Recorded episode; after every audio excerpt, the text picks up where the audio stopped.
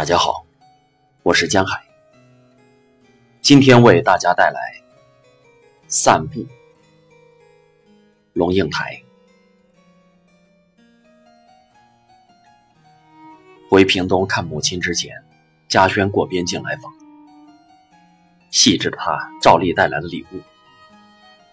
一个盒子上写着“极品燕窝”，我打开看一下，黑溜溜的一片。看不懂，只认得盛在瓷碗里头加了冰糖的白乎乎、又香又甜的燕窝。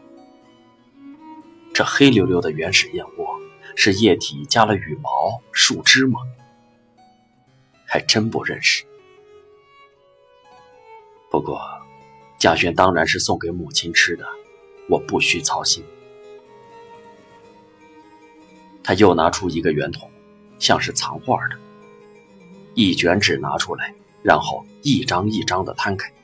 他说：“我印的多了，想想也许你妈妈可以用。”海报大小的白纸，印着体积很大、油墨很浓的毛笔字，每一张都是两三行，内容大同小异。最亲爱的妈妈，我们深爱您。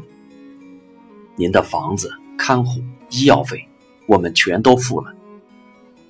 我们承诺一定竭尽所能照料您，请您放心。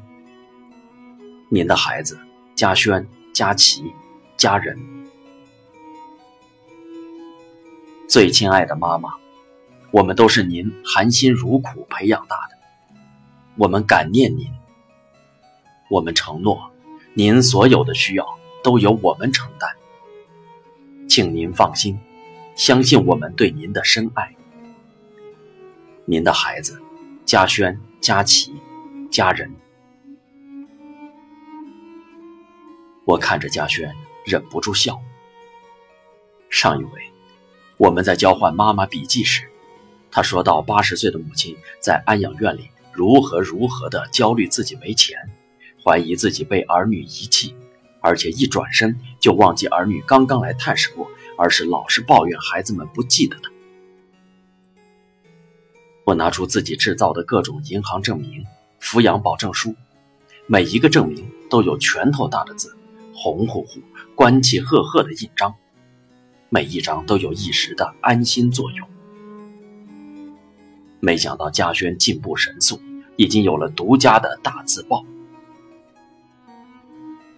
是啊，他笑着说：“我用海报把他房间的墙壁贴得满满的，他在房间里走来走去，可以一张一张的读，每一张我们姐弟都给签了名有效吗？”我问。他点头，还真有效，他读了就安心了。你拿回屏东，贴在你妈房里吧。他的笑容，怎么看都是苦的。我也发现，他的白发不知何时也多了。我把大字报一张一张拾起，一张一张叠好，卷起，然后小心地塞回圆筒，摇摇头。妈妈又过了那个阶段了，她已经忘了字了。我写的银行证明。现在他也看不懂了。回到屏东，春节的爆竹在冷过头的冬天有一下没一下的，凉凉的，仿佛浸在水缸里的酸菜。陪母亲卧床，他却终夜不眠。窗帘拉上，灭了大灯。他的两眼晶亮，瞪着空蒙蒙的黑夜，好像瞪着一个黑色的可以触摸的实体。他伸出手，在空中捏取我看不见的东西。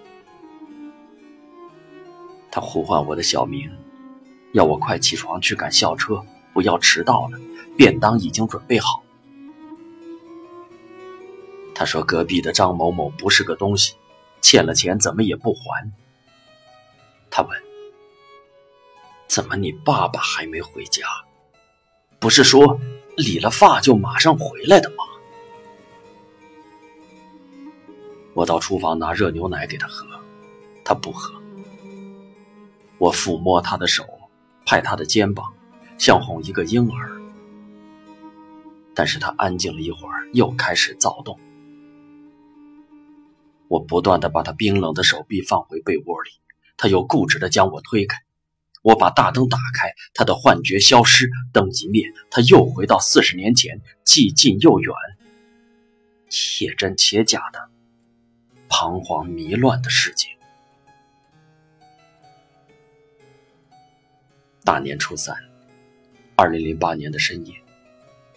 若是从外宇宙看过来，这间房里的灯亮了又暗，暗了又亮，一整夜。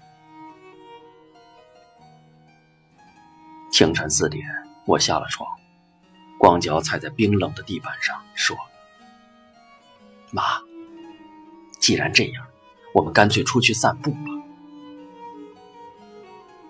帮他穿上最暖的衣服，围上围巾，然后牵着他的手出了门。冬夜的街很冷，犬吠声自远处悠悠传来，听起来。像低声呜咽，在解释一个说不清的痛楚。陆迪有一家灯火通明的永和豆浆店，我对他说：“走吧，我带你去吃你家乡浙江淳安的豆浆。”他从梦魇中醒来，乖顺的点头，任我牵着他的手慢慢的走。空荡荡的街。